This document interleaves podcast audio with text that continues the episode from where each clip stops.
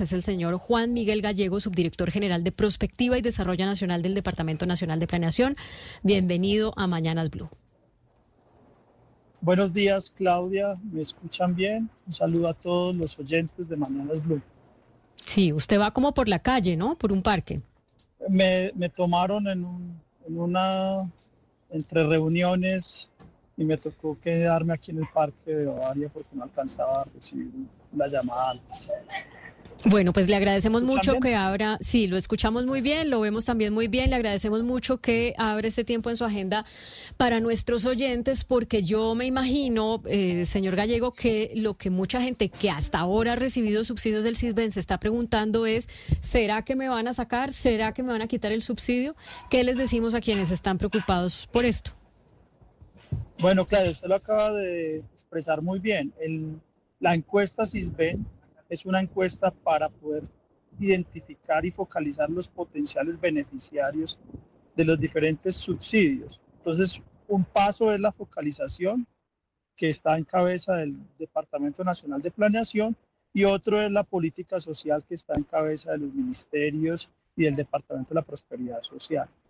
El CISBEN como encuesta empezó en 1995. Eh, ahora tenemos desde hace algunos cuatro años que tenemos lo que se llama la, encuesta CISBEN 4. La encuesta del CISBEN es una fotografía en el momento en que se le realizan no a todos los colombianos, sino a aquellos que son potenciales de la política social, es decir, quienes podrían ser beneficiarios. ¿Y qué fue lo que hicimos en el Departamento Nacional de Planeación? Entendimos que esa fotografía estaba desactualizada, que muchos colombianos y muchos hogares colombianos no tenían oportunidad, no podían o simplemente no actualizaron los datos. Y nosotros como departamento hemos venido construyendo a través de información que llamamos registro social de hogares, que es una base de datos que aglutina más de 40 registros de todos los diferentes departamentos, ministerios, incluso entidades territoriales, que nos permite identificar los hogares que están en el CISBEN y saber realmente su situación y su condición de socioeconómica. Eso es lo que hicimos y entregamos al final del, al principio de esta semana, la actualización de esa encuesta CISBEN con registros administrativos. Y esto nos permitió reclasificar mejor las personas que están en la encuesta CISBEN de acuerdo a sus cuatro grupos. Pobreza extrema, grupo A, pobreza moderada, grupo B, vulnerabilidad, grupo C, y no pobre, no vulnerable, grupo D. Pero si usted está en la encuesta CISBEN, no sale de la encuesta CISBEN, simplemente si sus condiciones socioeconómicas mejoraron, se reclasifican un grupo superior o si disminuyeron, se reclasifican un grupo inferior.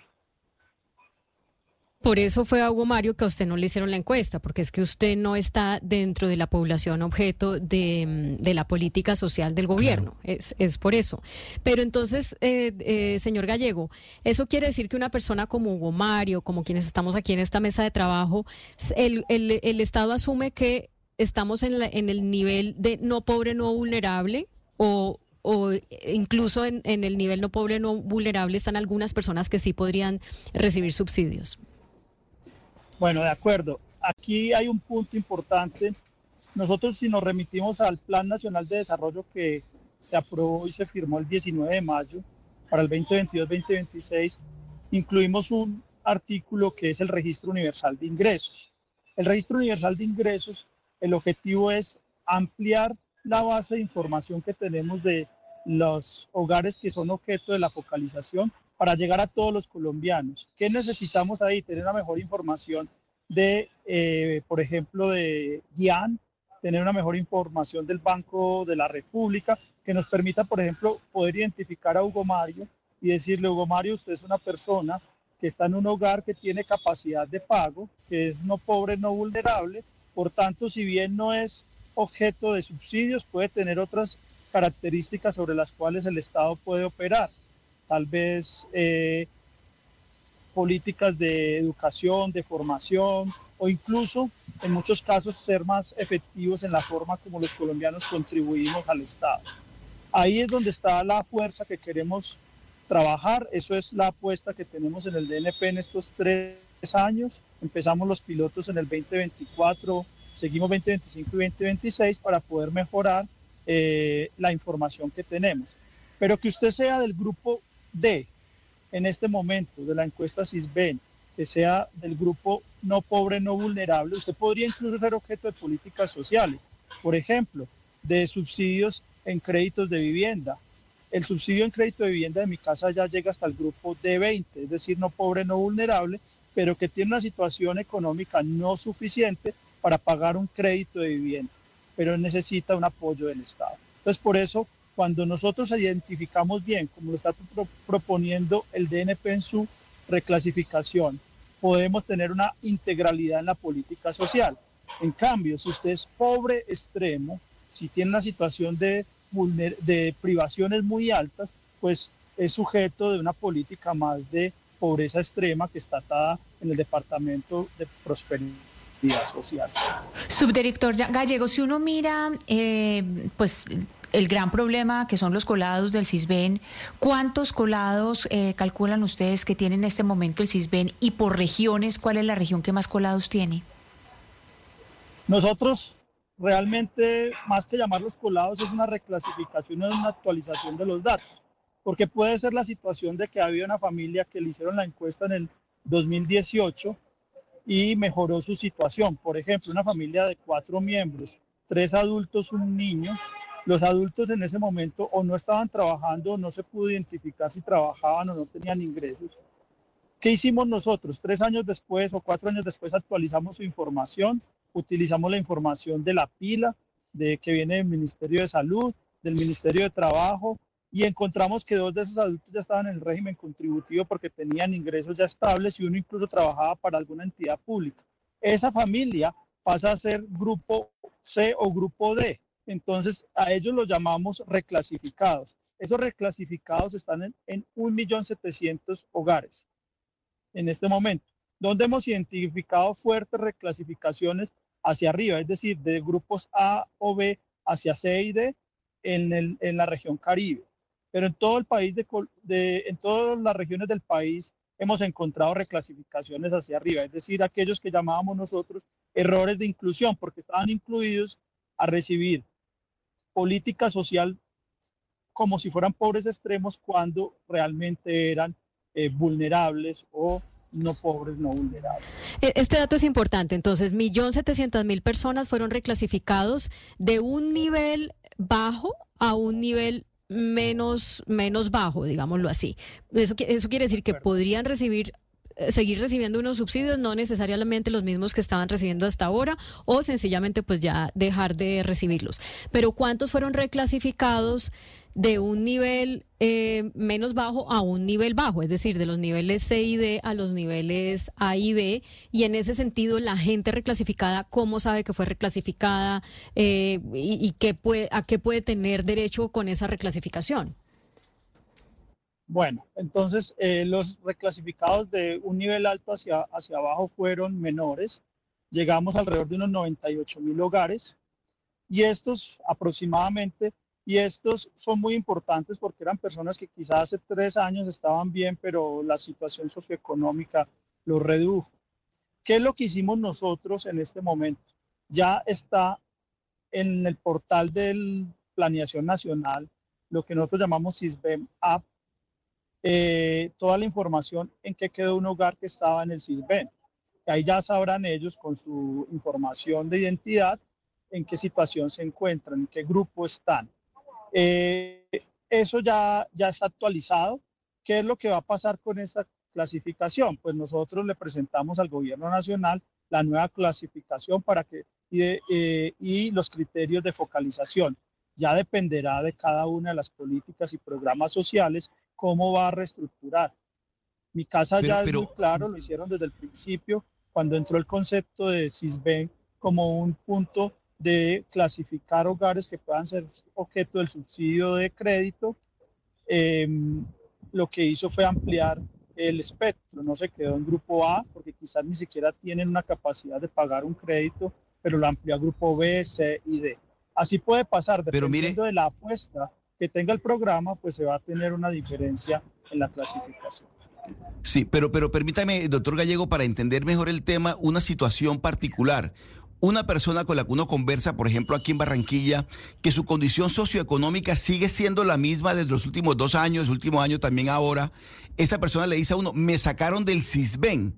¿Eso qué significa? Es decir, esa persona en este momento que venía y, tiene exactamente la misma condición socioeconómica, ¿por qué razón le dicen de repente lo hemos sacado del CISBEN? ¿O por qué le dice a uno la persona es que me sacaron del CISBEN? ¿Ahí qué pudo pasar? No, ahí yo quiero aclarar y es si la persona le hicieron la encuesta de CISBEN en el municipio donde vive, si fue en Barranquilla, le hicieron la encuesta del CISBEN, a una persona no se saca del CISBEN.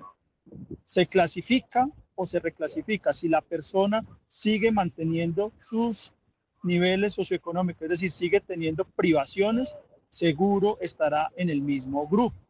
Es decir, si la persona no está en el régimen contributivo, si la persona no tiene unos ingresos estables, si la persona no ha mejorado su nivel de educación, sigue y su hogar sigue estando en el grupo, por ejemplo, de pobreza extrema o de pobreza moderada. Sí, eh, pero ya está actualizado. Nosotros sabemos dónde están todos los que están registrados en la encuesta CISBEN. Nadie sale de la encuesta CISBEN. Lo que pasa es que se puede reclasificar entre el grupo A, B, C o D. Subdirector Gallego, eh, yo quisiera saber si de alguna manera esta encuesta del CISBEN tiene en consideración el enfoque de género. ¿Por qué? Porque las mujeres, pues miremos la reactivación, lo que fue después del COVID, para las mujeres fue más difícil volver a acceder a oportunidades de trabajo, porque Colombia es uno de los países con mayor número de madres cabeza de familia, por las oportunidades laborales que se les cierra precisamente eh, a las mujeres, eh, con mucha frecuencia en mujeres en situación de, vulnerabilidad. Eh, ¿Hay algún tipo de enfoque de género o eso no entra dentro del CISBEN? El CISBEN lo que permite es identificar la demografía del hogar. El género del jefe de hogar es muy importante y permite también saber el género de los diferentes integrantes del hogar. Y con eso se hace la clasificación y se tiene en cuenta la demografía del hogar y la situación socioeconómica y los activos y los ingresos que pueda tener. Con esto y las actualizaciones que tenemos de los 40 registros, pues tenemos una clasificación por hogar. Ya son los diferentes programas, si tiene un énfasis, por ejemplo, como lo ha venido planteando el presidente de la República, hagamos un esfuerzo por garantizar que las madres solteras, cabezas de familia que tienen uno o dos hijos y están esforzándose por sacar sus hijos adelante, y tiene unas situaciones de precariedad bien altas, hagamos un esfuerzo de focalización de los subsidios con ellos. Ahí nosotros con el Silven les decimos, señor presidente, eh, Departamento de Prosperidad Social, estos son los grupos de familias que tienen mujeres cabeza de hogar y que tienen una vulnerabilidad muy alta. Para eso sirve la focalización. La política de género se enfoca y se focaliza a través de los programas sociales que están en cabeza de las diferentes instituciones del Estado. Nosotros les permitimos saber, decirles a ellos dónde están y quiénes son. Señor Gallego, mire, eh, em, estamos recibiendo em, mensajes de varias personas que tienen dudas respecto a lo que les va a pasar. Entonces yo quisiera que usted nos ayudara a decirle a esos oyentes que tienen esas dudas ¿Cómo pueden hacer si, por ejemplo, sienten que esta reclasificación eh, fue injusta en el sentido de que de pronto estaban eh, en una categoría que les permitía recibir unos subsidios que ahora van a dejar de recibir? ¿O sienten que, personas que sienten que no las incluyeron, eh, pero que están en unas condiciones en las que deberían eh, ser incluidas. ¿Qué pueden hacer esas personas que sienten que necesitan los beneficios o los subsidios del Estado y estar en una categoría A o B del CISBEN y no están ahí, no quedaron ahí? Bueno, nuevamente, el que está en la categoría del CISBEN está clasificado dentro de nuestra información nuestras bases de datos. Si alguna familia siente que quedó mal reclasificada debe acercarse a la entidad territorial que hace las encuestas y pedir una clasificación de la encuesta. Ahí es muy importante que, eh, que podamos eh, tener claridad sobre esto. Nosotros les pedimos, si tienen toda la información, porque nosotros sabemos si una familia tiene o no tiene un, una, un ingreso adicional de acuerdo a nuestras bases de datos. Pues si ellos están seguros de que quedaron en una clasificación no adecuada, pueden acercarse a, eh, a la entidad territorial para que reclasifiquen la encuesta y nosotros verificamos con la información. Muy importante. Mucha, mucha gente no sabe ni siquiera que es, mucha gente no sabe que es una entidad territorial. Ese, ¿Quiénes son las entidades territoriales? de planeación de, por ejemplo, de, de, Barranquilla se pueden acercar. Ahí es donde se realizan las encuestas. Y si no tienen, y si tienen de pronto todavía necesidad de tener más información en el portal web del Departamento Nacional de Planeación y a través de todas las diferentes instancias de nuestro departamento le podemos explicar dónde se deben acercar. Lo, lo que pasa es que nosotros no hacemos la encuesta. La encuesta la hacen las entidades territoriales, las secretarías de planeación de las ciudades y municipios. Ahí es donde se recoge la encuesta. Nosotros verificamos la calidad de la información y cruzamos esa información con las bases de datos que tiene el Estado. Entonces, si estas personas dicen, me clasificaron inadecuadamente, se les puede verificar, pero tienen que llevar todos los soportes de que no tienen esos ingresos que nosotros estamos observando en caso de que los hayamos clasificado en ese grupo. Pues son un millón setecientas mil personas, un millón setecientas mil personas las que fueron reclasificadas para subir de categoría, es decir, que son 1.700.000 personas las que eventualmente van a perder algún subsidio que han estado recibiendo hasta este momento. Por supuesto, eso no seguramente no les gusta y entonces eh, vamos a ver si tienen esa, esa capacidad de demostrar que siguen mereciendo el subsidio o no. Pero lo que ustedes han hecho, eh, señor Gallego, yo sé que no le gusta la palabra colados, pero pues sí es, eh, digamos, ponerle un control a eso, que ya calcularon cuánto le cuánto, digamos, cuánto le cuesta al Estado en el sentido de, más bien, cuánto le ahorra al Estado sacar a un millón setecientas mil personas de las categorías eh, de pobreza extrema y de pobreza moderada? Yo creo, Claudia, que yo lo miro en positivo en el sentido de que esto es, yo creo que la muestra de que la política de Estado social que hemos tenido en Colombia ha sido fuerte, y por eso queremos hacerla más eficiente. Esto lo que busca es lo que nosotros llamamos la eficiencia en el gasto social. Entonces, más que cuánto nos cuesta eh, o dejamos de invertir ahí, es, nos permite focalizar mejor el presupuesto que tenemos para poder invertir socialmente en Colombia, en particular en el 2024. Nuestra apuesta como gobierno es apostarle fuerte a la pobreza extrema, a eliminar el hambre de los colombianos. Y ahí necesitamos el apoyo de que hay gente quizás en unas situaciones muy, muy vulnerables a las cuales les debe llegar este esfuerzo que tiene el Estado. Y hay otras formas de política pública que puede ayudar mucho a los que están transitando hacia la moderación y hacia la vulnerabilidad de sus privaciones que pueden estar atados, por ejemplo, a la construcción de capital físico a través de viviendas y sus créditos y subsidios, también puede estar eh, hacia la capital productiva a través de una apuesta que tiene el gobierno nacional, que también va a necesitar la focalización a través de CISBEN, por ejemplo, que es economía popular, apoyo a actividades productivas. Entonces, si lo miramos integralmente y si hacemos una visión pedagógica, las personas que están subiendo en la categoría del CISBEN, en sus grupos, es el reflejo de que estamos en una situación mejor. De hecho, este dato es importante. Cuando miramos el número de hogares y el porcentaje de hogares en el grupo A pobreza extrema es muy similar a lo que mide el DANE como pobreza extrema en Colombia. Entonces, eh, yo creo que estamos clasificando, yo creo no, estamos clasificando de manera adecuada en CISBEN con esta información de registro administrativo. Bueno, pues ahí está el mensaje desde la Dirección Nacional de Planeación, el subdirector de Prospectiva y Desarrollo Juan Miguel Gallego. Muchas gracias por tomarse este tiempo para explicarles a nuestros oyentes que seguramente con esta información van a tener más claro qué hacer en caso de que no les haya gustado la reclasificación o por lo menos por entender por qué lo reclasificaron, porque son nada más que un millón setecientas mil personas reclasificadas hacia arriba, es decir, van a dejar de recibir ciertos subsidios y solamente 98 mil reclasificadas hacia abajo. Es decir, antes estaba mejor económicamente y ahorita sí necesitan los subsidios del Estado. Muchas gracias, hasta la próxima. Muchas gracias, Claudia. Un saludo a todos los